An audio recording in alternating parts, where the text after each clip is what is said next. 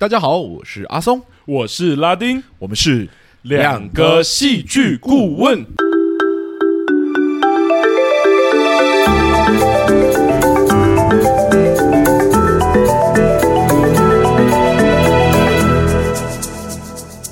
哟，谢谢大家回来收听我们的节目，欢迎大家回来。哇，已经第八集了耶！没错，时间真的过得有点快。我觉得可能是因为我们这一季的，就是开头录了三部电影，所以我们忽然间觉得好像负担没有那么大。哎、啊，转转眼之间就忽然间，好像没看过多少部作品就已经录到第八集了的感觉，这样。我确实觉得，因为其实追影集真的是我们比较花时间的部分。没错，而且我觉得加上七八月我们又真的忙演出等等的，真的很忙。对，所以那个时候真的，我觉得有点我不知道在过什么日子的感觉，就已经稀里糊涂到九月了。然后我开学又很忙，所以我稀里糊涂不知道怎么样，九月又过了，就快迎来我们的十月，然后也快迎来了我们的一百部作品。等于是天哪！你讲这个我就有点紧张起来了。你为什么要紧张起来？因为我们那个承诺啊！哎呦，什么承诺？就是其实我们有承诺说，我们第十就是第一百部作品的时候，我们要办一个活动嘛。应该说第一百部作品之后，我们应该会办一个活动，这样子。那那个活动的内容呢，就会是。可能是线上，可能是线下，但我目前觉得比较大的几率应该是线上活动，嗯，因为因为。就是我们有蛮多海外的听众的啊，对，而且我觉得还有另外一个原因啦，是，是因为我们之前办演出的时候，就会有很多听众就是杀上来台北啊，对对对，来看我们。我们觉得如果要办实体活动的话，可能对很多听众来说，在交通方面还是什么，也是一个负担。对，那我们最后想了想，觉得线上活动可以让海外的听众，也让外县市的听众，就是变得比较方便一点点。嗯，那活动的内容应该就是简单的，就是交流啊、分享这样子。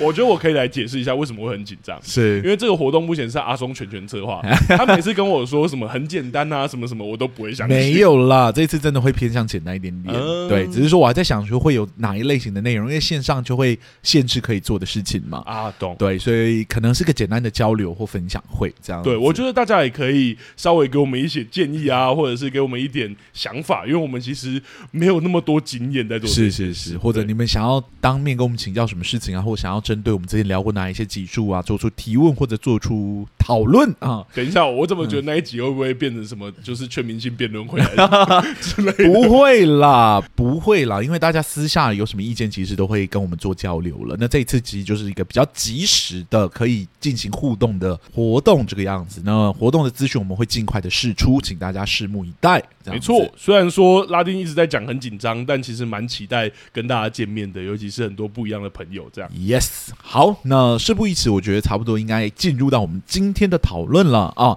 刚刚说前面三集都是录电影，让我们轻松了不少。那这一部作品确实 啊，把那些负担都补回来了，对不对？真的，好久没有录，就是要看到二十集左右的，不是左右，就是。精准的二十集的作品这样子，对，因为韩国作品之前十六集，其实对拉丁来说就有一点吃不消的感觉。对，但二十集就真的哇，是一个虽然它每一集长度没有到很长啦，是，是，是，所以我觉得还可以。但是真的又刚好在我最忙的九月做这一件事情，是有点吃不消。但我说老实话，其实我还算享受这一部作品。嗯，我觉得还有蛮多高光的时刻，尤其是演员的表现真的蛮厉害的。啊，演员表现真的是没话说。是的，不过呢，针对他的戏剧。结构其实我们或多或少还是有想要指教的地方啊，但必须说，我其实还是有一点点小紧张，因为这部作品的人气真的蛮高的。对，是应该说我们本来就不太会聊太长的作品，二十集其实有一点点超出我们的负荷。但是鉴于这部作品的人气非常高，蛮多人希望我们聊这部作品的，所以我们就把它排进我们的时辰之中。这样子，好啦。我觉得差不多应该要进入到我们的节目环节了。不过在那之前呢，我们要来分享一下这一轮有赞助我们的听众哦。那这一轮呢，其实只有一位有赞助我们的听众，不过他没有留下姓名哈，所以我们这边就不署名了。好，那他留言的内容呢比较长一点点，请大家耐心听下去。就是他留言的内容是：听了我家的故事，颇有感触。同一词句呢有以爱最大来化解所有冲突的倾向，但同时。我也觉得这说不定是这出戏的主要观众群更容易接受的处理方式。嗯，家庭问题呢，常常是无解的。某个年纪以后呢，你结婚的手足朋友跟你再怎么聊，都是些家庭的问题。我想应该也有一些跟我一样对这种话题烦腻到顶的观众吧。在这种心境之下呢，本剧的处理方式虽会让人感到荒谬，却也因而能更放松的观看。每一个问题呢，都轻轻放下，看来就像是刻意为之。而我会说，中年以后家庭问题不如大事化小，小事化无，比较。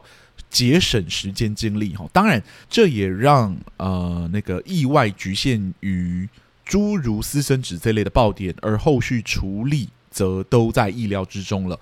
受益离家多年后突然返家，呃，由于这出戏有带入 COVID，在我看来是解释的过去的。虽然这比较像是脑补，而受限无对于自己是私生子的情绪反应一闪而逝。也还可以用他本性温和带来呃来带过去哈。这出戏一开头是寿三郎倒下，最后离世的却是寿一。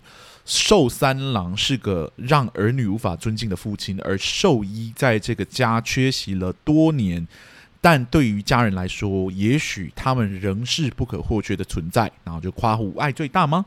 呃，我想。呃，我想起一个前辈同事曾经提起，他有个糟糕的父亲，不是生产问题制造机。几年间听惯了他的抱怨，他的父亲过世后再碰面呢，他却说他的父亲临终前，呃，他与手足在父亲病榻前情绪崩溃，哭着要爸爸看看新生的孙儿。我当时听傻了，这种爱最大的情节，原来在现实中。也真实会发生。我想，家人离世大概真的不是一般的情境，所以这出戏与其说是爱最大，我更想把范围缩小成死最大。总之，很喜欢这个节目，内容非常扎实，口条非常条理分明，口条赞。两位主持人的声音听起来也很舒服，希望节目能一直下去，很棒，这样子。呃，我觉得这一个真的蛮大的，那我们可以稍微来，就是针对几点来做一个回复啦。对啊，我觉得最大的回复就是，我们当然可以想象，在生活中有非常非常多的事情是会发生的，而且它发生的理由其实常常是没有办法用理性来解释的。嗯，对，就像您刚刚提的例子，甚至我生活中我我也可以想到很多的事情是。非常非常难理解，但是它就会发生了。对，或者是它没有逻辑性，或者说太过巧合，巧合到我们常开玩笑，我说这个发生在戏剧都会被骂。对对对，的程度这样。那我们这边也稍微再重述一下我们对戏剧的立场。我们知道说戏剧蛮常参考生活的样貌来作为题材写故事的，不过戏剧本身并不是生活，它离生活还是有一定程度的距离，而且呢，它其实是有一个很明确的起承转合的。没错，这个东西要把它当成一个东西来看，它必须有一定程度的。合理性在里面，我们才有办法去阅读或理解这个故事，可能要带给我们的启发或想象。所以，本身它像不像生活这件事情，并不是我们判断一个作品到底好不好的依据。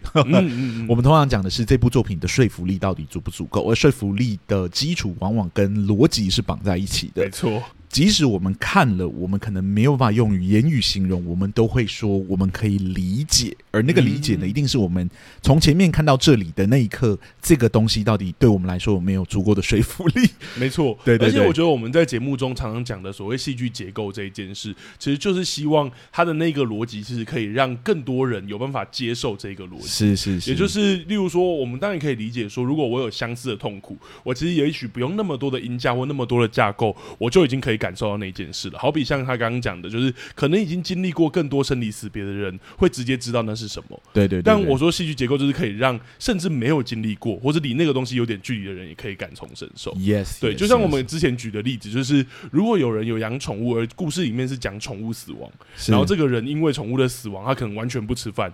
甚至他可能要以死明志，就跟宠物一起去。是这么大的痛苦，如果是没有养宠物的人，可能不能理解。是，那他就需要戏剧结构的铺排，让我们知道为什么这个悲伤如此巨大。Yes。那你说，如果他没有那个结构，可不可以理解？还是可以。有些人可能养宠物，他真的就可以理解那个跟宠物那种至亲的感觉。嗨，对。所以我觉得在这个里面，我们有讲过说，还是有主观成分在啦，一定有他的主观成分在了。那我觉得第二层可以回复的地方，当然就是。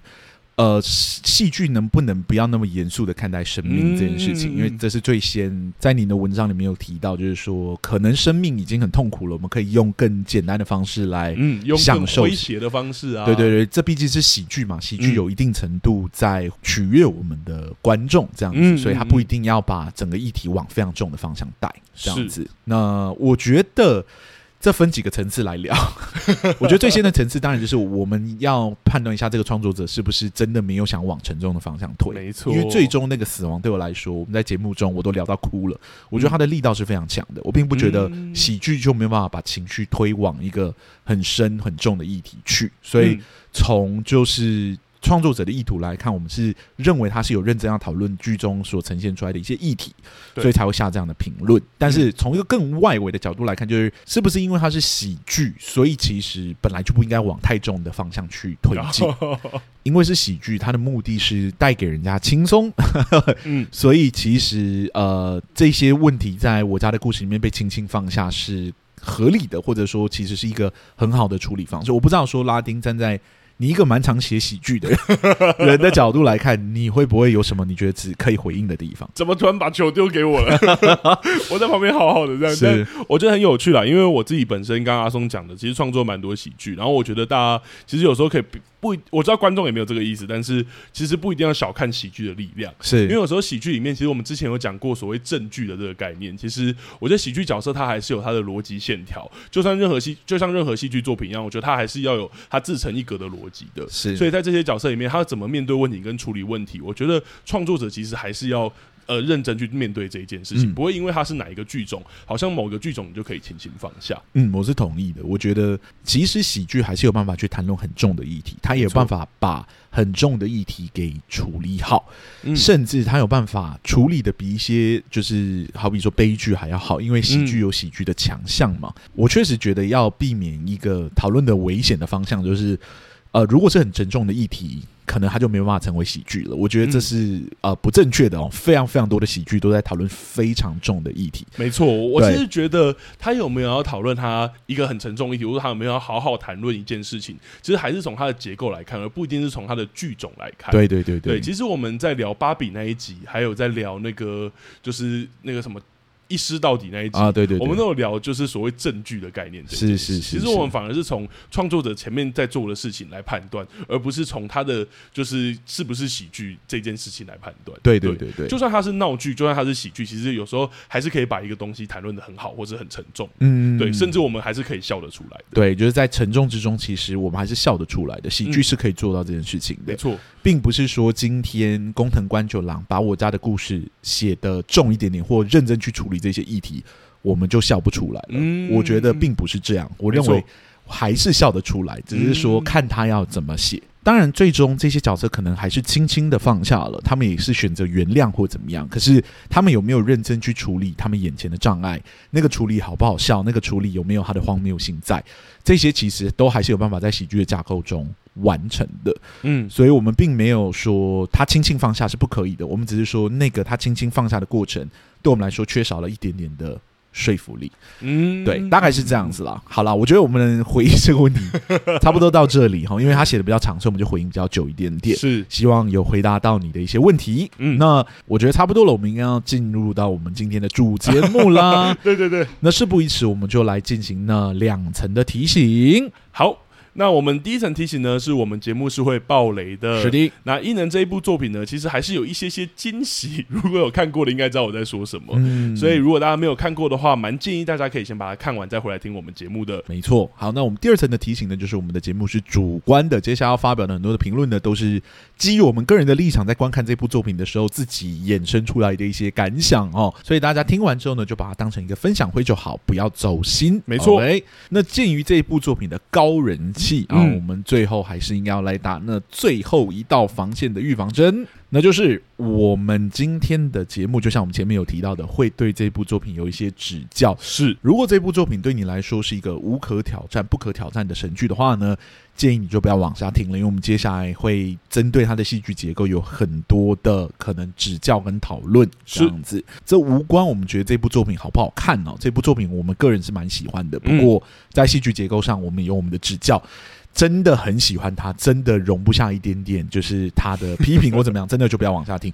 我个人碰到我很喜欢的作品，我也是绝对不会去找他的副评来看。没错，这是我个人的习惯，因为我不希望评评论来影响我对于这部作品的喜欢。这样子，没错。好啦，三层预防针都打完了，我们这边就请拉丁来帮我们做这一部《Moving 异能》的剧情简介吧。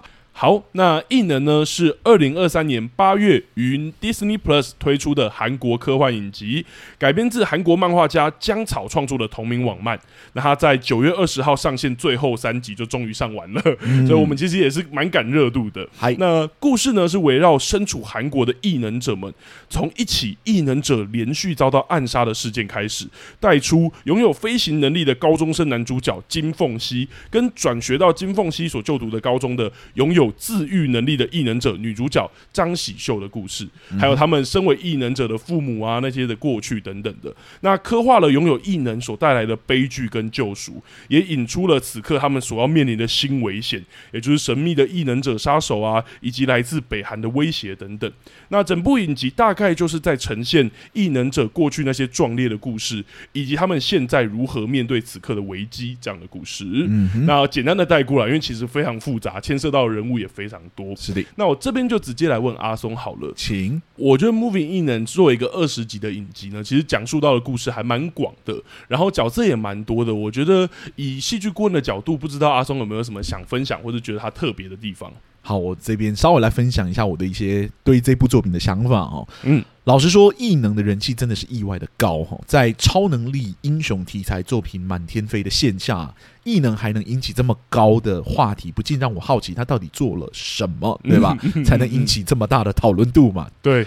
结果我看完前七集的时候呢，我的疑惑反而更加深了哈，因为我实在看不出这部作品在戏剧结构上有哪一些特别突出的地方。嗯，而且就以我个人的口味来看呢，我觉得整体的节奏是有一点过于缓慢的哈，迟迟看不太到有什么事情发生的感觉。有，我也有这个感觉。对，直到我把这部作品往下看之后呢，我才真的发现这部作品真正精彩而且有魅力的地方哈。嗯，但是从一个戏剧结构的角度下去看呢，这个精彩的地方究竟能不能算是这部作品的优点？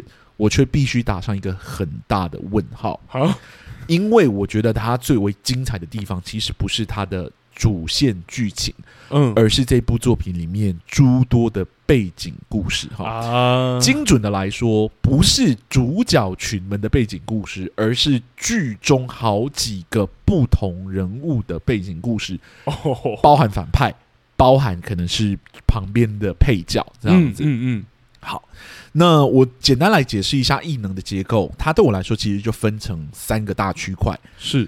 首先呢，是前七集的布局，接下来就是九集的前传故事，也就是我刚刚讲的背景故事，嗯、然后就是最后四集的大战合集起来变成二十集的故事，这样子。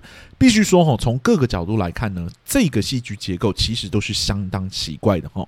以一部只有二十集的影集来说，光是布局就用了七集，这件事情就是相当不合理的篇幅哈。对，虽然这个故事的前七集呢有呈现男女主角金凤熙还有张喜秀如何从相遇到相识，逐渐。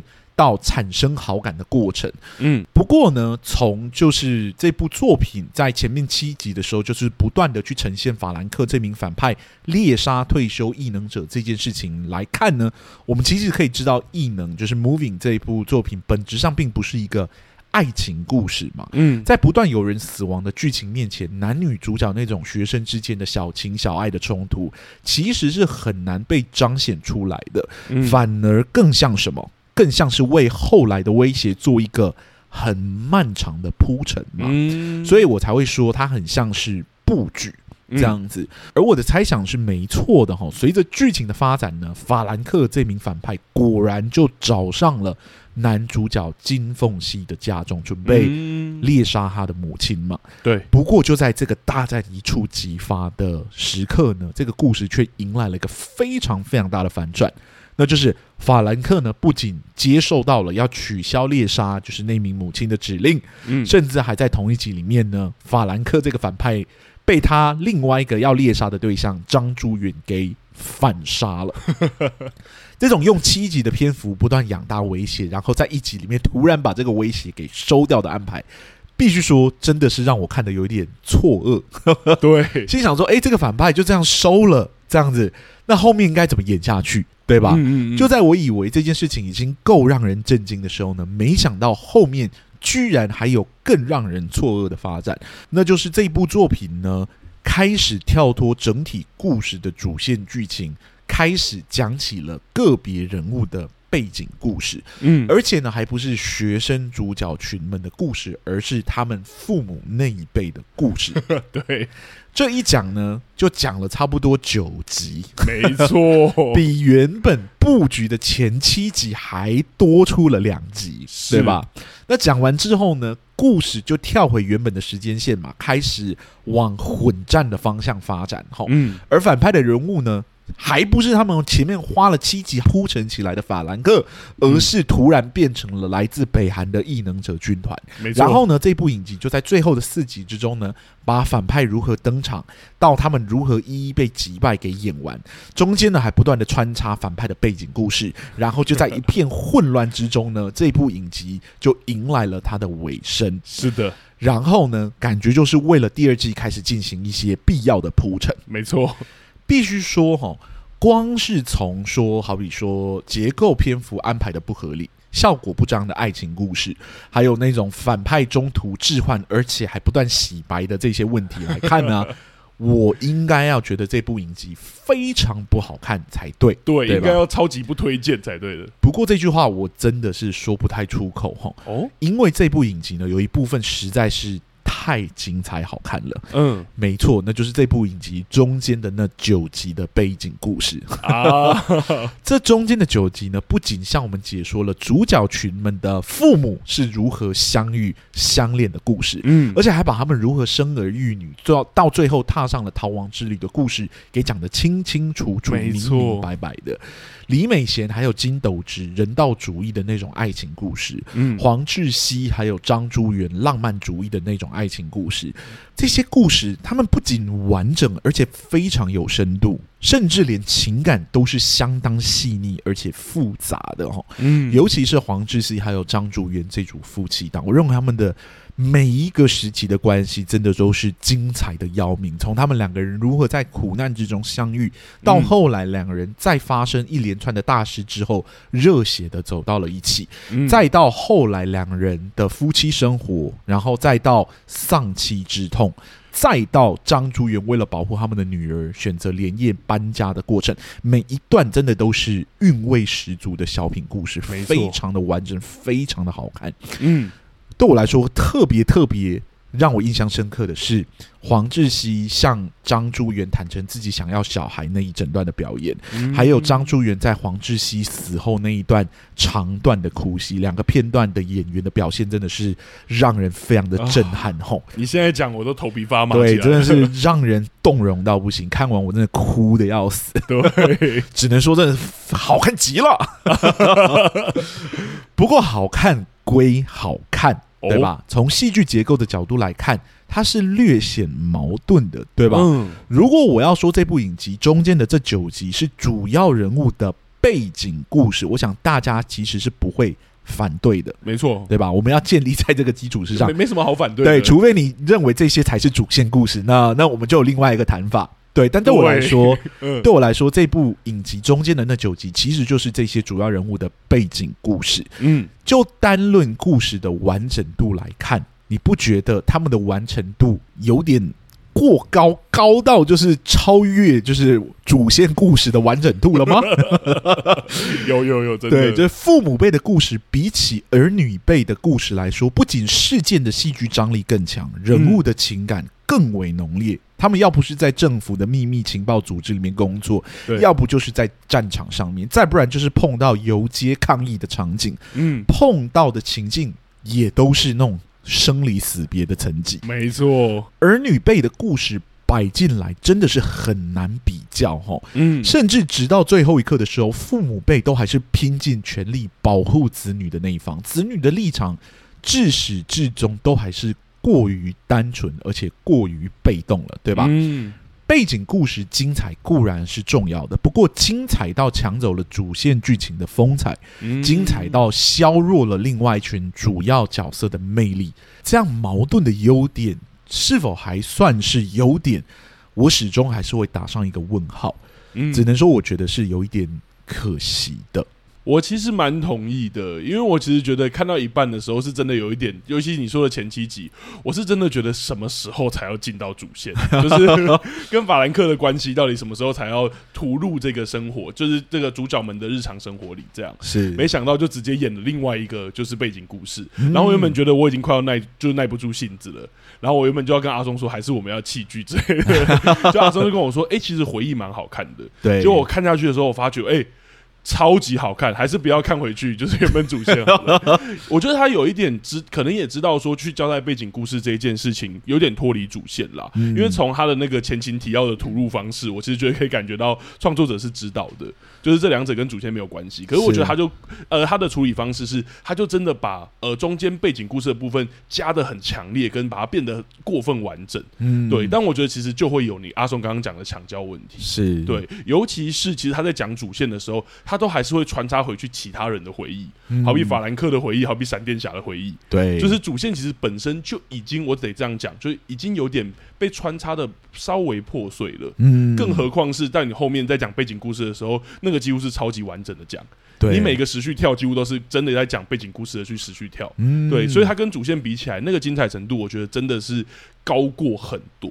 对，并不是说主线不精彩。而是他说故事的方式，你是真的会觉得他比下去是有差别的。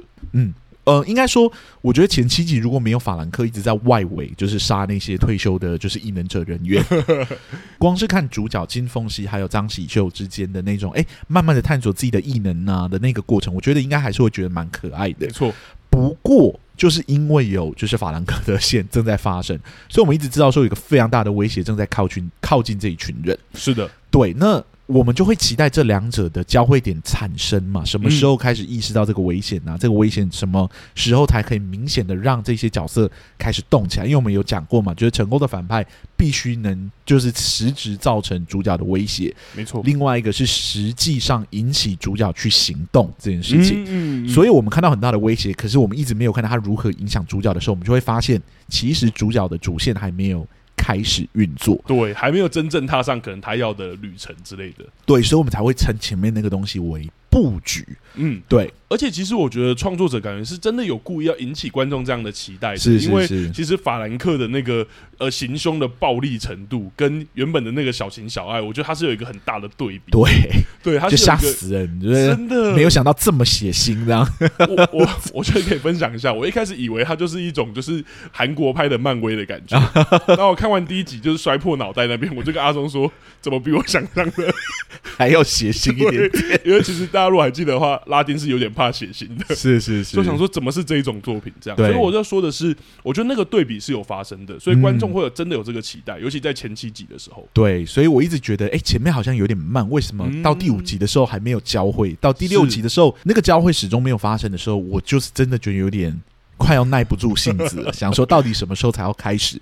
那个威胁已经跑太久，那个子弹已经飞太久了。同意，同意。是，然后呢，看到第六集的结尾到第七集头的时候，我就很期待嘛，因为他真的已经到了就是金凤熙母亲的家里面。嗯，应该说就金凤熙家里面，然后就准备要跟母亲对峙了，这样子。是是是。然后呢，他忽然间就收到了一个讯息，然后就说他要退下，然后去杀下一个。嗯，然后我就傻了，我就说啊。啊，就这样吗？没了吗？他就要走了吗？当然，我觉得这个想法，呃，我并没有立即就觉得是一个很绝望的事情。原因是因为呢，嗯、实际上法兰克就已经跟主角群碰到了，这是。很明确的交际跟接触到，所以他的接触一定会引起，好比说金凤熙的母亲，让他开始产生一些作为，这样子。那、嗯、接下来他准备要去碰另外一个他的猎杀对象，就是另外一个女主角的爸爸，对，张朱元张龙普，对对，就是他这样子。然后就想说，好，那他去准备要去影响另外一组人了。那接下来这几个人一定会越缠越紧，然后无论结果是怎么样，反正旅程要开始了，要动起来了，对，要动起来了，这样子。结果没有想到呢，他就被。就是张朱元给反杀了，反杀了。我想也没关系，反正就是张朱元可能意识到说有另外一组危险正在靠近他们的子女，他可能也会开始动起来。对，可能美国组那边还会再继续发酵。是是是，反正呢，这些主角们不会再过那么安逸的生活，他们生、嗯、生命即将被这个反派的介入给改变了。是的，然后第八集开始就进入到背景故事。我想说，嘿，Excuse me，不对吧？应该应该要演下去啊！都已经接触到了，旅程要开始，你怎么忽然演背景故事？对。对然后没有想到背景故事就忽然变得非常好看，我说好了好了好了，既然有点好看的，我就把它看下去好了。接着就看着李美贤跟金斗植就是的爱情故事嘛，对。然后那个人道主义的爱情故事，我会觉得哇好凄美哦。然后我也真的开始感觉到，因为我前面看七集的时候，我都觉得就是男主角会飞这件事情。好像蛮无聊的，就是会飞到底可以怎么样这样子？对，这个超能力到底哪强在哪？对，强在哪里？这样子比起那个不死之身呐、啊，嗯、或者怪力啊，怎么看都觉得这个飞啊没有很强。结果就看到金斗池就是开始发威，这样，然后就忽然觉得哇，哇，真的好帅哦！这个飞行好像有一点帅哦，嗯、被他爸爸用起来怎么有一点帅的感觉？这样子，对。然后接下来就进入到就是演完就是金斗池的故事之后，就进入到张珠元的故事嘛。嗯，然后张。朱元的故事呢？哎，很奇妙的，也不是从就是金斗子的故事后面继续往下演，他又把他拉回到就是 他出演的缘起故事开始演了。对，然后演演演演完了背景故事，然后就开始走浪漫主义的爱情故事，也就是说他跟女主角，就不是女主角，就是黄志熙，也就是他后来的老婆，嗯的爱情故事这样子啊、那整段就好看的要死。是是，那我本来想说好。爱情故事讲完，应该就没有什么东西可以讲了，就没有想到后面，哇，越来越好看哎！到底想怎样？对，就是那个张张珠元，后来他们就是那个婚姻的爱情故事，然后我就看到那个黄志熙跟他坦白说，就是他想要小孩那一整段，嗯，啊、哦，好 好看，两、哦、个演员这演的太好了，吓死人。那一段，然后他们两个人那些沉默的长度啊，然后还有在那边就是在讨论，就是说你为什么都不跟我讲啊？然后女方就开始讲说，就是她觉得不孕可能是跟他有关呐，或者是说就是反正问题可能出在他身上。对，然后就看着那个男男生柳成龙啊，好会演哦！Oh my god！然后眼含就是那个眼泪，眼泪这样子，然后就是看着他老婆。然后最后就是脱下鞋子，把他老婆抱进房间那一整段，哇！嗯、然后我已经觉得那边已经很难过。我想说，天哪，怎么那么日常的片段可以演得这么有韵味？这也太好看了吧，好看过头了，这样子。嗯、然后后来就接就是下一集，诶，是下一集吗？我有点忘了。反正就是接到就是后面他老婆死掉这件事情，是就他在出差的时候接到电话，然后他老婆过世，这样。嗯然后他就赶赶来医院先安抚他的女儿，然后之后呢就下去要去见他老婆那一整段，嗯嗯、然后他那整段的演法就是大哭，嗯，对，很多人就说啊，那个哭戏要内敛啊，要全部缩在里面，为什么？嗯、没有，他走一个另外一个极端，跟这个角色的性格非常的符合，是就是嚎嚎啕大哭，因为他失去了他人生非常非常重要的一个人。是的，然后他不是一个那么会隐藏自己情绪的人。他讲过他的行为模式就是走那种最直接处理方式的那种方式。对，谁得罪我，我就把谁打死的那种状态。对对对，他就是那么豪放的人。然后在这种情况底下，他表现悲伤的方式也是如此的豪迈。可那种豪迈，就让我们感受到了属于这些角色飘来的一种很深沉、很深沉的凄哀，跟就是。沉重这样子，对，那个是真的很沉痛，而且我觉得那个角色，这个角色在处理哭这一件事，不管是在编剧还是演员上，是都好有层次。我其实也很喜欢他第一次就是迷路的那个哭啊，然后我觉得那个路跟他就是我说文本上这个路跟这个角色就是找不到路，跟这个角色很容易迷路，跟人生找不到出口这件事情是的一个吻合。然后这一个大男人明明前面都在打人，然后也是怪物这样，然后突然就真的找不到路，一个很委屈、很小孩子式的哭法是。然后就哇，好惊艳！然后我原本想说应该就这样，后来哭就给我一直发笑，哇，真的 好好看。对，然后发酵到刚刚阿松讲的那个嚎啕大哭，我觉得哇，这个层次也太厉害，对啊，这个角色塑造也太厉害了吧？这样，你说这样子，我怎么回去看就是小孩的故事？我不要看小孩的故事，我要看他的故事。对啊，而且更是更何况后面接到就是那个智勋，哎是啊强勋。啊，强勋强勋强勋他爸爸的故事那边，就所以是他后来也是就是有一个眼神，然后发现强勋有超能力之后，就跟那个次长有一个眼神，然后就知道说那个次长好像。在打他女儿什么，然后他就做了就是逃跑这一件事情。对，就是带着他女儿。我觉得整个人物的线条太完整了。对啊，就他的故事真的是哇，好好看哦！每一个时期，我真的觉得他们请来这个演员，他们就是想把它用到底了。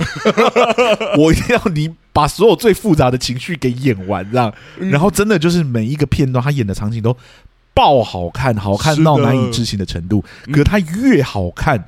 我就越不想回来看小孩的故事，所以当他接回小孩的故事的时候，我就想啊，好了好了好了，那就只能继续看嘛，看这几个小孩会怎么发展他们的故事，这样子。对对对。然后就开始进入到后四集的故事，然后后四集的故事反派忽然就换人了，嗯，换了就换成就是北韩组，北韩组。对，然后就是他们的故事也要被说一次，然后这场仗还是要被打完，然后在这个过程中，我还要认真去看主角的成长到底是什么。没有空间呐、啊，就是太挤，而且就算有空间，你又怎么精彩的过前面你父母的故事？对，而且我觉得还有一个重点是，是后面真正在决战的时候，在打大部分的北韩组的还是爸爸妈妈。对啊，还是爸爸妈妈拯救孩子的故事。对，然后两个小孩原本在打那个就是北韩会飞的，对对，北韩会飞，结果北韩会飞的最后也去打爸妈了。对，然后我想说什么啦？虽然最后我知道，我当然知道说最后他有一个就是大家一起合力，然后做了一件事情，然后阻止了一个危机，这样是是。可是真的像阿松讲的，就是整个焦点，我是真的觉得好像看到后面，我也怀疑说编剧是不是其实就真的觉得爸妈才是主角。我觉得到后面我有这个怀疑，嗯，对，确实整个主题围绕在家庭上面，没错。然后在家庭的这个主题上面，主角们好像不是孩子了，主角们好像是父母，嗯，对。可是你的开局并不长这样子嘛，没错。其实一直到第七集开始，才让我觉得。父母的气氛变得很重，对，而且大家记得刚刚阿松讲的关键哦，就是开局不是长这样子。我们以往讲的开局可能是前三集，对对，前两集，它是前七集不长这个样子，三分之一的篇幅哦。如果是十六集左右的，就是影集的话，你等于说到第六集后面才开始让你知道说主线不是前六集讲的人，对对对，大家感觉一下那件事情，这才是我们觉得这个结结构，或是阿松一开始讲说我们觉得很特别或者是很惊讶的地方，是很有趣，因为。我觉得他太成功了，就是他在讲父母的故事太成功了。是，可是这个成功呢，就是我们要讲这个结构的问题，我们就必须先承认它中间真的太好看了。嗯，然后承认这件事情之后呢，我们才能来聊，就是它的头尾好像怎么样都比不过，就是它中间的九集，而且结尾的部分其实大部分的戏份也是让给父母，所以父母的戏份是压倒性胜过子女的。是的，所以只有一种解释。OK，就是其实这整个故事，这二十集的故事是所有这个故事的大前传。嗯，对，也就是说，儿女的故事不是在第一季是重点，而你的故事是在第二季才是重点。懂？我觉得有可能是这样的铺排，嗯，非常有可能是这样的铺排，非常有可能，因为他后面那个我们该说是片尾彩蛋嘛，对，对，对，就是交代第二季的时候，我们也看到很多角色开始走向他自己的旅程了，对，对，对，然后反而是爸爸妈妈的故事，其实反而好像，尤其是那个就是张珠元的故事，嗯，好像就还是留在炸鸡店，他反而是好像没有要踏上新旅程的角色，是觉得父母辈的好像救了自己的儿子之后，他们上大学之后。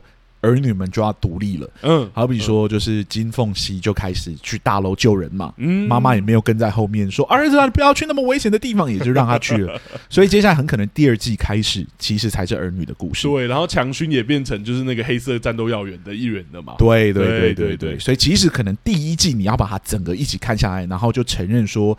就是金凤熙啊，张喜秀啊，其还有那个刚刚的强勋，强勋，嗯，都不是这一季的主角，真正的主角们其实就是父母们啊。对，如果这样子讲的话，我觉得多少可以接受。可是这样子前面七集的开局就有一点点的问题喽。没错，对，这长达七集的篇幅有极大的可能误导我们认为就是小孩子们才是主角，而且是非常重的主角。不然你不用七集的篇幅。去铺排他们的故事线。对，而且是第一季的主角，因为你是第一季这么做的。而且这一群小朋友前面七集的冲突啊，其实是很浓烈的。嗯，对，还是有他们自己的小故事在发生。到他们怎么相识，到他们怎么慢慢的让对方发现自己的异能啊，到张喜修去讲他的背景故事，然后背景故事也非常好看，但就是没有精彩过他的父母。对，就是那个。铺前面七集的布局是非常剧烈的，就是至少我们看得出来，很完整的是小孩的故事。对对对，然后就有一个外围的威胁，法兰克一直在往核心的方向靠近。嗯嗯，结果我们看到最后发现，法兰克也不是这一季的反派，小孩子们也不是这一季的主角。是，你不觉得有点小讽刺吗？嗯嗯嗯，对，所以我才会说，我觉得是有点可惜的。正因为他中间的成功，所以让我觉得整体的结构好像有一点比例不平衡的问题。嗯嗯嗯，对，当然可以理解。如果今天如果他真的有把第二季或第三季放出来，我们如果要整体当成一部大作品来讨论，对，就把它当成一个五六十集的大作这样子。嗯、那我可能就会说，第一季就是一个就是布局，其实整个第一季是布局，嗯嗯，然后第二季开始才是旅程的开始。对，对，那可能就会不一样。可是我们目前还是聊第一季嘛，我们也看不到第二季到底会怎么演。对，对，对，对，所以我们单就这一季来讨论的话，的确是如此。嗯、七集的布局，尤其是完全可能不是后面的重点的角色，在前面花那么大的篇幅，可能真的会觉得有一点点多，或者是有一点点可惜啦。是的。好了，我觉得聊到这里差不多了。我有点好奇，就是拉丁站在你个人的角度，你觉得这部影集有没有你觉得从戏剧结构可以跟我们听众分享的地方呢？好啊。其实我刚好要聊的，就是阿松刚刚稍微有一点点提到的，就是后面的部分啊，决战场这样子。是，好，我现在还是说一下异能给我的总体感受啦。我觉得其实蛮复杂的，呃，其实大量的特效啊，然后演员好精湛的表演，还有那曲折精彩的人物背景故事，我其实同意阿松的，是真的超级精彩，让我真的边看边觉得好过瘾。不论是飞行异能者文山，也就是刚刚提到的金斗直，跟情报员李美以前的爱情故事啊，还是九龙浦这个怪物融入人群的那个成长之旅，还有爱情家庭故事，嗯、我觉得在演员、特效跟剧情都在水准的条件下，真的让人看得好揪心、好满足哦。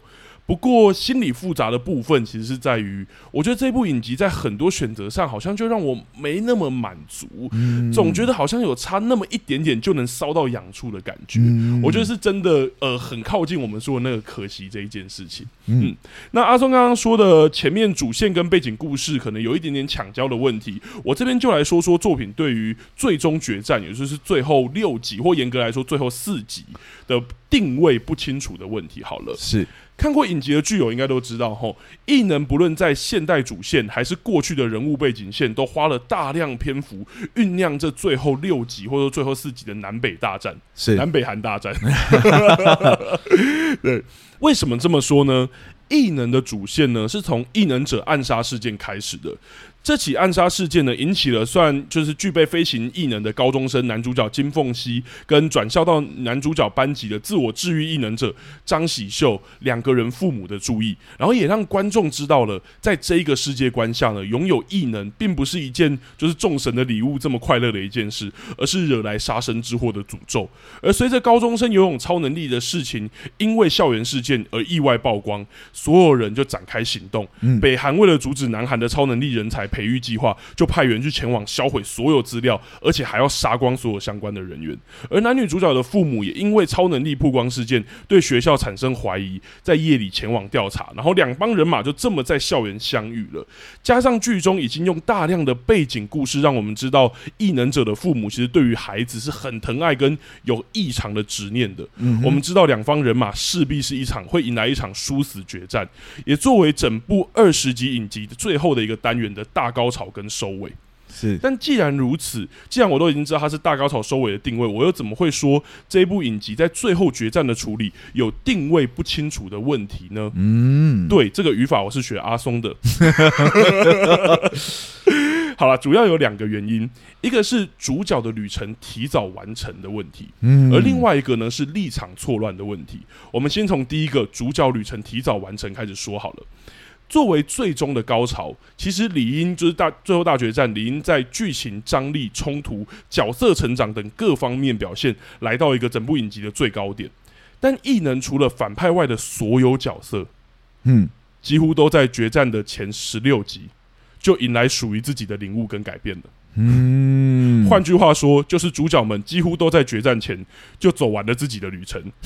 像是我们可以一个一个来举例，像是闪电侠放电异能给他带来了诸多不便嘛，但更多的其实是投射自己的不成气候这一件事情。他对自己有恨铁不成钢的情绪，不管在哪个领域，好像都无法找到自己的价值。但其实就在介绍他故事的那一集。我记得好像是第六集还是第七集吧，就他就找到了公车司机这一个终于有人能看见他才能的工作，并从男主角金凤熙关心他请假的过程，就找到属于自己的价值，他的旅程就完成了。对，男女主角的父母呢，就是九龙浦张珠元跟李美贤，其实也是一样的，早在回忆的背景故事就巨细靡遗的描绘了他们的成长。刚刚其实阿松已经讲过，就是九龙浦那个很曲折离奇的爱情故事了。对，那李美贤的部分，他也。跟文山，也就是金斗直，就是飞行能力者，有一些相爱跟别离。这些角色其实都在决战开始前就迎接自己旅途的终点了。除了男主角金凤熙外，其余所有人的动机，就是在最后决战的动机，都只剩下保护自己的儿女啊，或者是年轻的幼苗啊等等的。除了输赢结果之外，好像没有更多体悟跟成长的空间，可以再让观众玩味了。嗯，这就是我觉得第一个问题。但是。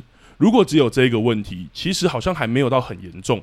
毕竟影集都已经花了这么多的篇幅去铺陈这些角色对于平凡的渴求啊，还有为了守护那个仅剩的平凡，也就是自己的儿女，到底愿意花多少的力气去死战，所以张力其实还是足够的。不过这一部作品还有第二个问题嘛，嗯哼，也就是我们刚刚说的立场混乱这一件事情，而且混乱，对，而且这个问题其实跟第一个问题有相互叠加的效果，因此才造成这场最终决战有一点定位尴尬跟不清楚的问题，请说。经过前面十四集或十六集的铺陈，观众其实都知道儿女对于这些角色的意义跟重要性的。因此，即便知道这些角色成长完成了，不会有改变，我们还是愿意看他们奋斗，并为决斗结果而紧张。也因为创作者花了大量的篇幅，让我们对主角投以情感，我们很自然的会站在主角的那一方嘛，期待他们可以全身而退啊，等等的。正当观众怀抱这样的情感，开始观赏决战，就像阿松刚刚说的。故事却在过程中不断呈现反派们的过去，战斗结果都还未明了，就不停让观众知道这一些北韩异能者的苦衷以及悲惨。前一秒，我们看到北韩的飞行异能者把男女主角打倒在地，而且还不知道他会不会痛下杀手。下一秒就马上倒回过去，让我们看到男主角的爸爸如何用飞行异能在北韩大杀四方，使得近卫部队因为失职，后来全部都被枪决，也使得剧中的北韩政府用极端手段去筛选异能者嘛。而刚把男女主角打翻在地的飞行异能者，就是通过严苛考验，或者说因为男主角的爸爸而变成很悲惨的异能幸存者的人。嗯哼，而且他还是因为家人。才不得已就是参加这一次的，就是投军，然后去参加异能的计划。这样的操作真的让人弄不清楚创作者此刻在决战时到底希望观众站在哪一边的立场。如果我们是希望男女主角获胜的话，那我们岂不是罔顾北韩异能者跟他家人的那些死活了吗？如果我们是希望北韩异能者能获胜的话，那观众花大篇幅对主角建立的那些情感，我们又该如何处理？加上描写北韩异能者苦衷的篇幅，其实比描写主角悲惨过去的篇幅少上不少，应该说少超级多。嗯，因此观众其实很自然会希望主角能取胜嘛。但创作者又在结果出现前就一直告诉我们，北韩异能者也非常可怜哦，而且他们非常需要同情。这到底要我们在站在什么角度观赏这一场决战 呢？好。可能有人会说，创作者其实就是想要模糊正反派的界限啊，将所有参与者都形塑为受害者，所以这样可以把矛头指向幕后的藏镜人。嗯，就是其实我所谓的反派不是真的反派的这种结构，但如果是这种结构，故事其实通常会花相等的篇幅，让观众对两造双方都有情感的投射。但异能很明显，前期全部十六集的篇幅都放在主角群，在最后四集北韩组才正式出现在观众面前，到最后三集才诉说他们的苦衷，而且还是穿插在决战的过程中。嗯、观众对他们的情感投射，怎么可能与对主角的情感投射相提并论呢？其实连撼动都很困难了。其实要观众同情反派，我觉得也是有，就是在不增加篇幅的前提下完成的方法。其实很简单，就是调动故事，就是叙事的结构，将揭露反派苦衷的桥段呢，移到决战结束以后。让我们先完成主角战胜的那一种情感体验，然后我们才有空间来同理反派的可怜嘛。嗯哼，嗯，总体只能说，我觉得在目前以主角群为正派刻画的这个异能的结构里，用如此的方法要观众去同理反派，真的很容易让观众产生立场混乱的问题，甚至对这样的操作有点产生反感，反而无法达成作作者想要的那个最终结果。所以在最终决战的呈现上，我个人是觉得差那么一点点是有点可惜的。嗯，甚至我觉得其实不用太动目前的结构，只要稍微调动一些顺序，搞不好就可以带来一些观感上的不同。是，嗯，我个人觉得是最后的决战打的有一点久，就是。好像一直打不完的感觉。对，那打不完的感觉，就原因是因为中间一直发生很多背景故事的穿插嘛。嗯嗯，对。那其实那种打到一半，突然要我去看反派的背景故事，那种真的蛮影响打斗的节奏的。嗯嗯 嗯，对。所以本来好像一季可以，应该说一集可以打完的故事，突然间就被他拉了三集。对，一直一直不断的想要激起我对这些反派的理解啊、同情啊，然后又一下一秒又要让我看他们两个人。斗得有多剧烈啊，等等之类的，嗯，就会觉得这场大战好像。一直有打不完的感觉，对，真的是我看到第二十集，我才想应该要打完了啦，差不多要打完了。他们再打不完，真的是，我觉得可以稍微就是分享一下说，说就是他打斗的那个节奏到底是怎么样？是，就是在那一我刚刚讲的那一集，就是那个飞行异能者刚把就是男女主角打到就是地板上的时候，然后还不知道他下一刻要做什么的时候，就突然切回就是另外一边，然后要解释他们的背景故事。嗯，然后就像我刚刚说的，他的背景故事就从金斗直闯入开始，就是金斗子去闯入北韩，然后去大杀四方，然后到他们开始筛选人员，然后到筛选出来这个飞行异能者，中间大概过了二十分钟左右的篇幅，嗯，接下来才就是中间又演了另外一段，就是其他地方的打斗，然后才回到就是这个飞行异能者是。看着就是男地在地上的男女主角 的地方，那节奏当然很混乱嘛，对，对我们前面的紧张好像中间突然都要。被我们被强迫停下来去看其他的故事，对。对，所以我觉得那个节奏切换确实没有很顺畅，就一直没有紧张起来的感觉。是是是，是，对，而且这种其实看到后面就知道说，通常都是正义必胜。嗯嗯，对，所以其实比较好的做法是前面正派被打的比较惨一点点，嗯，会比较好看。嗯，对，但他们被打的很惨的时候呢，突然间又让我去同情，就是打他们，把他们打的很惨那一群人，就会想说，所以现在到底想要我怎么样？你是要让我觉得反派很恐怖，还是反派很可怜？你要选一个，你现在不能同时让我觉得他很可怜，也有很很恐怖这样子。我觉得可以同时讲一个，就是北韩有一个，就是北韩组有一个很高大的，就是也是自愈能力者那个大怪头，然后他在那个同一集里面，就是被他们的上司，然后就说就是你派过去，然后去去追杀另外一边人这样，嗯，然后他就说 OK，然后他要走的时候，那个反派就说等一下，然后他就叫住他的名字，然后说就是类似说你一定要成功或什么之类的，嗯，然后他就说好。然后一转身的时候，就直接演那一个反派，就是从山底下爬上来，很悲惨的样子。我想说，你不是派他要去杀男女主角吗？那我不是应该要觉得他很恐怖，或者是他很有威胁感吗？是。但你又让我看到他很可怜，所以你是希望我觉得他等下要成功，还是会失败？对，你到底要我急着哪一个？然后就真的有一种阿松刚刚讲的，我觉得有点乱。对，我跟你讲，里面有一个反派是我最喜欢的，嗯，那个反派就是那个把强勋打的快要死掉的那个反派，因为他是唯一一个没有先让我同情他的人，所以他把强勋打成那样的时候，我真的很期待爸爸赶快来，爸爸赶快赶快出来跟他打，你知道吗？是是是，对其他人我都有一种，他们也有他们的苦衷啦，他们也不是真的想要打你们，男女主角你们就体谅一下那种感觉。对啊，因为像他中间还有一个就是。呃，就是有点像大魔王，应该说秘密武器的感觉，就是那个拍手歌，是是是是。然后那个拍手歌也是他们塑造了很久，从一开始就是敲后车厢就在塑造，嗯、然后他终于出来，我们也不知道他的能力到底是什么，他看起来也很有点诡异的感觉，这样。是。然后结果他快要用大绝招的时候，就直接让我看到他超可怜。对，他小时候被关到长大，眼睛未光。所以他到底是可怕，还是他是你这样子搞得我情绪好乱啊！对，所以我觉得明明后面像阿松跟就是前面有讲，他整个剧情结构应该到最后的时候是要收尾收束，然后跟把所有的线汇聚起来，就变最高潮。是是，是。可是因为他最后反派的那些突然出来，然后又突然做这样的操作跟塑造，我觉得确实有一点点没有烧到痒处啦，就是差一点。嗯我觉得他是已经有一些地方还是让我觉得很精彩，是对对对，但好像差了一点点的感觉。我觉得有，嗯、就是那把强勋打的半死的那个 是最成功的。对，他不只是最成功，因为他后面也有解释他的背景故事。嗯，对，就是他跟那个会飞的北韩军官在旁边聊天，嗯、就在走上山的过程中，他说：“我比你早入伍。”是对，然后说：“你为什么会做这件事情？”他就说：“就是。”一样，好像是有透露说他也是因为家人的关系，要保护家人的关系才会入伍做这件事情。嗯，所以我们到后面也发现说，他做这一切其实也不是真的为了一个为了一个什么虚无的荣耀啊，或者就是要成为最强的战士啊这种奇怪的，他也是为了家人，他也是苦衷，对他也是有他的苦衷。可是那个时候已经打完了嘛，你懂我意思吗？所以我。再去同情他，我也不会影响到我前面的体验。我前面觉得他很恐怖，后面觉得他很可怜，这两个情绪分开之后，他的故事就舒服一点点。嗯嗯，其他人都有一种，我现在真的不知道我应该要讨厌你，还是我应该要。喜欢你，对，我我觉得就是有你你说有没有那一种，我同时在看的过程中又同情又什么那种很复杂的情感的作品？有，但就像我刚刚讲的，他基本上在刻画两边的篇幅，或者说要情感投射程度会相当。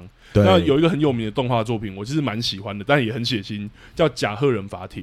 啊，就是这样的作品。他他前期在刻画，他很明确要你同情哪一边，到最后他让你两边都同情，到最后在杀的时候，你已经不知道到底该同情谁。对，你会有一种啊，到底应该同情谁呢？对，好像好像真的就会在看的过程中指向说，一切都是幕后藏镜人最凶恶，是或可怕。是，但是在那个作品里面，他对于两边的投射都很高的。嗯、但这个北韩组，就像阿松刚刚讲，他不是从前七集那个法兰克的反派就开始铺垫，嗯、他是到最后几集的时候才突然被派来，嗯、然后才突然让观众认识那一种投射的强度。一定不可能高过主角的啦，不可能高过主角。而且，其实看到那里的时候，嗯、我们已经有一种，你刚刚讲到甲贺忍法帖嘛，嗯，通常像踩甲贺忍法帖这种结构，嗯、就是要让你感觉不出来，因为你情感投射是平衡的，嗯，就是要让你感觉不出来到底谁会赢。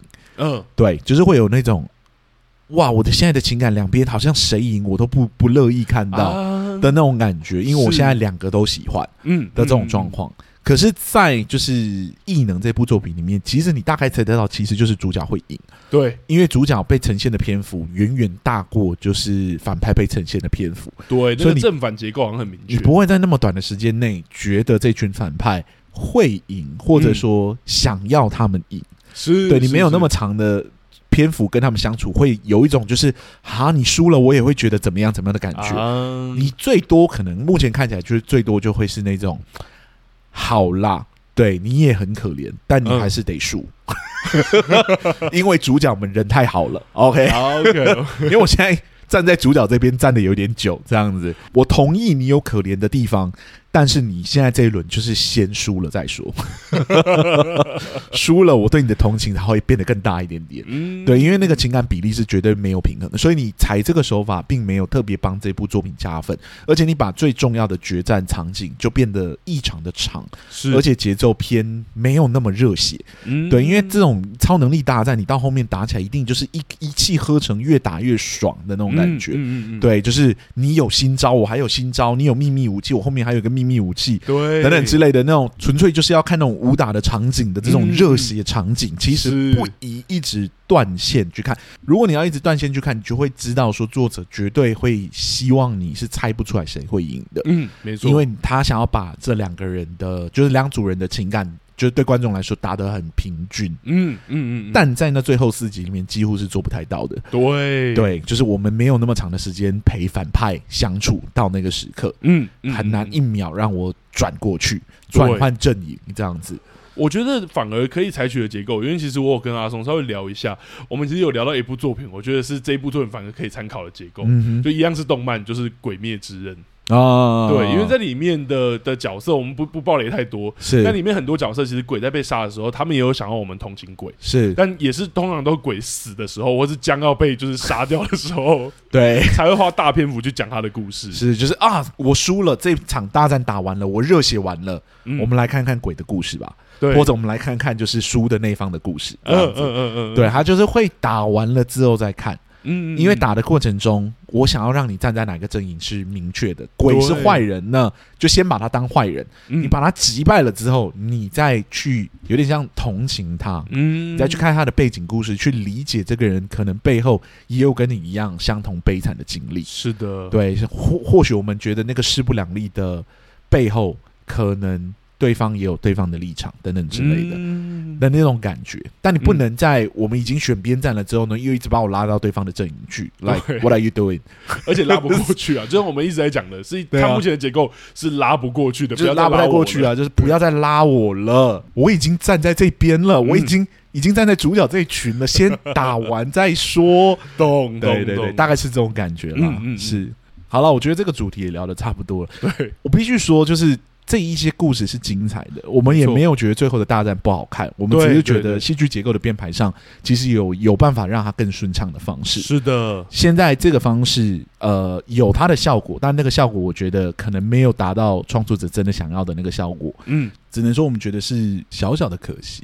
嗯，好了，我觉得这个主题差不多了，我们差不多可以来聊第三个主题。好，我觉得这个问题当然是我们比较少见的话题。嗯，但是我确实想要聊聊看，就是你觉得为什么这部作品会这么红？因为某程度上来说，我觉得这部作品里面所探讨的，无论是议题啊，或者那种超能力的题材啊等等之类，其实我们都有见过类似的作品了。嗯，而且最重要的是，他的超能力本身也没有到特别的炫技，就是你可以平常看到的那种不死之身啊，然后那种就是飞行能力啊、怪力啊等等之类的，你也不能说在超能力的选择上面，他有什么特别。突出的地方，嗯，所以有点好奇，拉丁，你觉得这部作品为什么会有今天这个热度？对，我其实也有这个困惑啦。我们在讨论说要聊这个主题的时候，因为我觉得韩国就是在拍，例如说超能力，或者是他们其实不是最早开始的那一种 IP 的时候，我觉得都结果他们都拍的比就是原本的那个国家 IP 还要更红。是，是，是，例如说像这一次就是超能力题材，结果是拍出异能，然后在 Disney Plus 上面就是一堆漫威影集的一个平台上大红，然后跟之前 Netflix 的鱿鱼游戏。也是很多人会说，鱿鱼游戏明明就是这种大逃杀题材，日本早要拍到烂掉了，而且明明设定都比那个还有趣很多，有超能力的，有神明下凡的等等的都有。然后更何况是更之前的电影，就是《尸速列车》，对，因为明明僵尸就不是韩国的强项，结果那个僵尸也没有多特别，而且那僵尸还不是很多人去挑他那个就是设定的问题，就是说那个僵尸只要就登岸的时候就看不到人。然后说怎么会有这种僵尸，就是之类的。对，那我觉得回到我自己觉得，我觉得对这些作品的观察是，我觉得韩国的作品在做这一种就是别人做的很红的 IP，然后他要做呃创作的时候，我觉得他通常会从自己的就是文化里面挑选一些敏感或是容易引起共感的议题。像我觉得这一部其实融入了超级多，到我有点惊讶的程度。像例如说，就是他们那个国国家安全局，其实就扯到他们过去的历史嘛。就是韩国过去曾经有一段历史，可能是比较。较呃权威啊，或者是为了要跟着北韩对抗，然后所以比较不合理，或者做出比较多可能台面下的事情的那个时期，是，然后还有那一些那一些人员在那个时期做了一些人性的抉择跟选择，嗯、或是一些不合理，甚至我觉得在这部作品里面是有对他做批判的。嗯，那还有前阵子就是那个《黑暗荣耀》带起来的那个霸凌的话题，嗯，其实在这个故事里面甚至也有。而且还不止用一个角色去诠释这一件事，嗯，对。然后更何况是那个退休人员这一件事情，在里面也有，就是以前的战争英雄或是以前的战争的角色，在后来这怎么去处理他们的后续，对。然后甚至在这个故事里面也有讲韩国的一些就业问题，从那个那个闪电侠，虽然我觉得车太炫去演那个角色，真的让我跌破眼镜。对，所以我觉得在这个作品里面，虽然它就是所谓的超能力，好像是国外先做的一个 IP，嗯，可是我觉得在这个故事里面有你看到很多韩国的议题，或者说韩国在处理一些呃他们情情绪的强项，我觉得都在这里面出现，嗯，对，所以这是我觉得这部作品很有趣的地方，而且我觉得跟因为很多人拿这一部跟那个鱿鱼游戏做比较，我觉得鱿鱼游戏对我来说也很像。就是他的游戏其实跟日本的游戏其实根本就，我说日本的那一种大逃杀题材根本就比不上。嗯，可是我觉得他把很多韩国的议题，包含就是失业的主题啊。贫困的主题啊，嗯、然后或者说他们在就业上，其实你的中产阶级，但是你可能很难突破，很难突出这一件事情上，嗯、我觉得都有属于他们的谈法，然后把那些东西融入在这里面，然后把它讲得很深刻。对，我觉得这是好像他们的强项，或者是这些作品对我来说，好像大家引起讨论的原因。嗯、对，因为其实看到网络上很多评论，反而都在评论角色的选择，或者说很多人说这一部的成功，其实是对于妈妈或者是爸爸的角色的刻画，那个情感的刻画。反而很多人。很少人去说哦，他的超能力选的超特别的啦，是是是是之类的。对，因为我觉得大家其实看得出来，那个超能力其实没有那么特别。嗯嗯，我在看这部作品的时候，我确实觉得那个情感的刻画。已经不是说就是深刻而已，嗯、我觉得他有一个很特别的细节在里面，嗯、去无论是从台词的铺排、情节的安排等等之类的，他去堆叠那个角色，去说某一类型的台词等等之类的，那个东西其实很有他自己的。我们以前在那个节目中有用过，叫诗意性。嗯，对，就是那整个整个作品那个情节会有一种诗意性感，它它好像带出了某种议题，好像谈到了，但是他又不直接明确的谈到，没错，因为他是用整个戏剧的篇幅片段去谈它，嗯嗯嗯，对，嗯，所以你会觉得好像谈的很有技巧，谈的很微妙，但你还是深刻的感受到这些角色的深刻的情感，是对，好比像霸凌的主题，你应该不会说异能就是一部在谈霸凌主题的故事，对对对，可是他中间安插的方式，然后去带出女主角张喜秀的魅力这件事情，是是是，对我觉得那也是很很厉害的一点。嗯，我我确实觉得是这样子，而且你刚刚讲到的对于父母那种情感的刻画，就是哎、父母疼爱子女这件事情，我们看来可能就是一个理所当然的事情啊。天下父母心嘛，哪一个哪一个父母不爱自己的小孩？对，可他就可以用一个非常长的片段来让你认识到，说他们对于子女的情感这么浓烈，其实有很大的原因是来自于他们的背景等等之类的那种情感，我们可以同理。但是我们又可以感受到它的特别在哪里，它的特殊性是什么？嗯，跟他们异能者的身份其实有一一定程度的绑在一起。嗯，对。那我觉得那种。特殊的表现，形式就是说，哦，我没有轻易的让你觉得，哦，母爱就是长这个样子，父爱就是长这个样子，没有所谓的就直接太滥用理所当然这一。对对对，没有让我们只理解哦情感的真挚，而没有让我们理解那个情感的脉络是怎么形成的。嗯、我觉得这部作品很厉害的地方就在这，就是它有很完整的去呈现某一些我们认为很理所当然的情感。它虽然谈的是。普世价值情感，可是他找到了可能属于这个角色非常独特的谈法。经过就是张珠元那一大哭，我们就知道说，对他来说，这个宝贝女儿可能是他剩下这辈子最需要保护的人了。嗯嗯，对，因为前面发生那一连串的事情嘛，那是他老婆曾经存在过的证明，他是他老婆。用了很努力的方式才生下来的女儿，嗯，对，所以对他来说，保护这女儿变成他人生第一要件，这是展现一种父爱的方式，嗯。对，而且我觉得除了这种长篇幅的角色，其实我们刚提到，虽然北韩组的故事的呈现的序呃顺序啊等等的，我们可能有一点意见了，是是是，但我觉得北韩组的故事也真的还是很精彩，还是很不错，就是在刻画那样的可能对于集权或者是什么，然后这个角色怎么样形塑出他是带领者，但他一样有一个人道的关怀，这个角色怎么样显现这一件事？对，就是让我想起说，美国的反派他通常就是俄罗斯人这样子，对，然后韩国的。反派可能是北韩的人这样子，可他们在行述北韩的人是他们的反派的时候，他们没有。完全失去某一种程度的人本关怀，是对去探索在那样背景底下的军人可能会有什么不一样的感觉。他们的那个所谓的虚构出来，我觉得戏剧有一个很强大的地方，就是虚构的能力。嗯，对，就是他虚构出来的人物是有他的温度在的。他在观察在那样的背景底下生长的人，可能会面临到什么样的困难？他们是什么样的历程，让他们走上了跟我们的对立？这样子，他并没有完全的，就是。视他为一种，呃，就是他者或客体，对对对，就是不是我们这一体的人，他们还是找到了他们非常人性的那一块，去刻画这些人行动的理由到底是什么。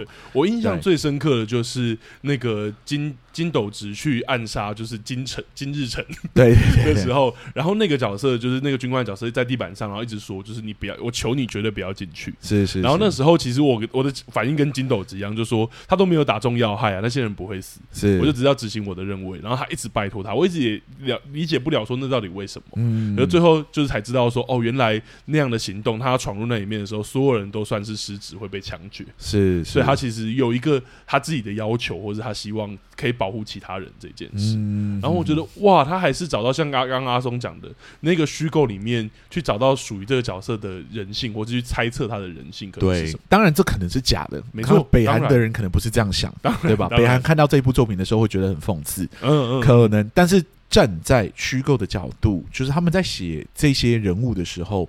他们并没有就放弃去想象他们可能正在经历什么样的事情，嗯嗯、那样的想象就会天真这些角色的一些些的温度。没错，对，然后那些温度如何逐渐的跟你形塑出来的另外一组人，就是我们的主角我们的温度产生冲突，产生就是人跟人之间为什么有战争的理由？嗯，对，这些冲突到底是怎么来的，怎么衍生的？对，然后你要批判那个更大的体制，用这种底层的人互相斗争，然后最终发现说，其实都是后面的人在操控这一切这。我们都是棋子而已。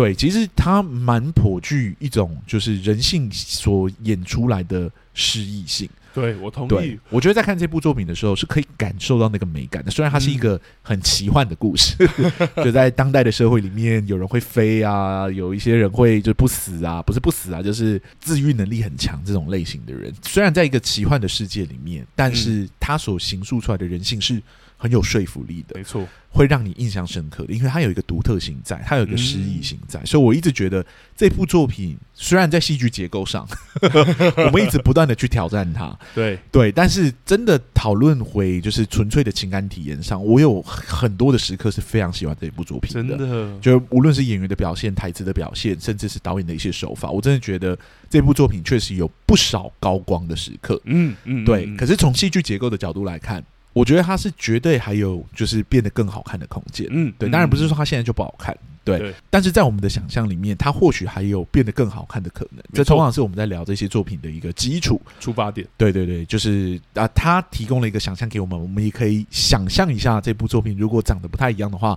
它还有什么样的可能性？如果它前面的七集不是那么纯然的铺陈，如果它中间九集的高光能再做一点点的调整。然后，如果他最后的决战，就像我们讲的，他的回忆跟他的对战是可以做不一样的分开。我们可以一直去想象说，他可能会长成什么样的故事。嗯，对。但撇除这些之外，我个人是觉得这部作品在某一些程度上是相当有温度的作品。没错，我觉得戏剧作品有温度，其实就赢下不少分了。而且我们其实也说过，去营造这一种人性的温度，或者说这种特殊的温暖，其实是戏剧作品的强项。是，因为我们永远都是用人的角度，用角色的角度在说故事，而且我们是用真的人去演。嗯、所以当演员做到一定程度的时候，嗯、那个人性的温暖可能会非常非常的具体。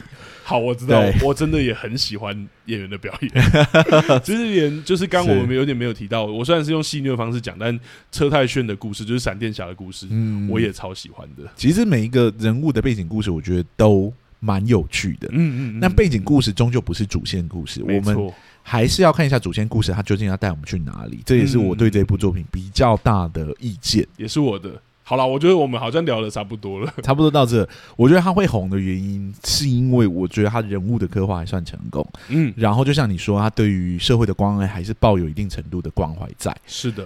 要说做到这两件事情，并不是一件很难想象的事情。很多的作品都是因为做到这两件事情才会成功嘛。嗯，但是要把它做得好，我觉得还是需要一点点的技巧的。然后在这两块上，他们其实是真的做的不错，花了很多努力，其实有超级多的细节了。是是是是是。好了，我觉得就回到我们平常会问的那个问题：如果这部作品需要戏剧顾问的话，你觉得他需要几个戏剧顾问？我觉得我会有条件的给一个哦，什么样的条件给一个？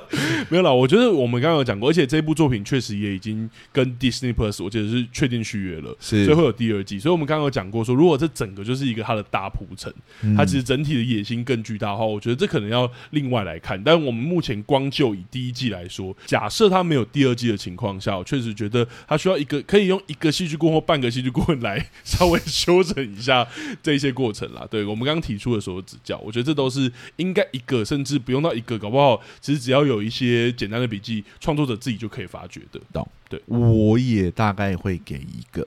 嗯，但就算是有第二季的情情况底下，我可能也会给到一个，因为我觉得其实前面这二十集啊，他想要做的事情还有办法调整，对，可能在十集里面就可以完成。那后面的旅程还是可以。提前开跑，让我们对这个旅程有一个比较完整的想象。嗯，然后到第二季衔接过去的时候，我们才会知道第二季可能是怎么样的故事。目前看下来，我是完全没办法想象第二季是要讲什么样的故事的。对，是一个世界大战吗？还是怎么样？我同意。对，所以我觉得这个旅程没有开的，目前没有真的对我来说完全开起来。嗯嗯，对，但没有关系，没有开起来，目前还是有其他东西可以看的。但如果它真的有机会开起来的话，我觉得会对于他有第二季这件事情更有帮助一点点。嗯，好了，今天战战兢兢的评论这部作品 也算告一个段落了。是，那我们下一周要准备聊什么样的作品呢？我们下周要聊的作品是亨利·休格的神奇故事。没错，这部是最近在那个 Netflix 上有上线的一部作品。没错。亨利·休格的神奇故事，没错，其实会选这一部，我觉得也是因为我们有点想，我有点想要聊聊魏斯安德森的作品啦。嗯、然后因为之前我们只有收到那个剧本书，就是《法兰西特派周报》，嗯，然后其实觉得他的导演风格真的蛮有趣的。如果要聊他的就是那个他的文本啊，或者是戏剧结构，我觉得搞不好有一集节目可以聊。那刚好就遇到这一部作品，是。然后而且他的剧本我觉得是很有魅力的，嗯。或者换另外一种话讲，我甚至觉得比他的电影还稍微更有魅力一点。所以大家如果有兴趣，还是可以去看看他的一些剧本书。是的，那这边要另外宣布一件比较特别的事情，就是。我们接下来两周都是会聊电影。那为什么要连续聊两部电影呢？原因是因为这一部电影我们聊完之后，我们很想要聊另外一部电影，叫做《苍鹭与少年》。没错，就是宫崎骏近期的新作哈。虽然很想说是他的封关作，但他已经太多封关作了。不是很确定这部是不是真的封关？没错，没错。好，所以其实连续两部都会聊，就是电影的原因在这里，因为两部都是我们很想聊的作品。是的，这样子绝对不是为了偷懒。好啦，说实在，是因为最近也找不太到我们真的觉得讨论度很高的影集。然后有一些台剧我们其实正在观望，但有点真的赶不上。对，所以就认认真思考了一下，我觉得这两部都是应该蛮值得聊的作品，所以我们就变成是这一季聊了两部电影。没错。好了，我觉得录到这里差不多了，谢谢大家。如果喜欢我们的节目的话，欢迎到各大 Podcast 平台给我们五星的好评，让更多人听见看见我们。如果想要赞助我们的话，我们的赞助功能也已经打开了，给我们一点点支持吧。如果呢，想要跟我们做后续的交流，脸书、IG 粉丝专业都可以私讯我们，我们这边都会尽快的回复你哟。没错，我们两个戏剧顾问今天录到这里就这样了，谢谢大家，谢谢大家，拜拜，拜拜。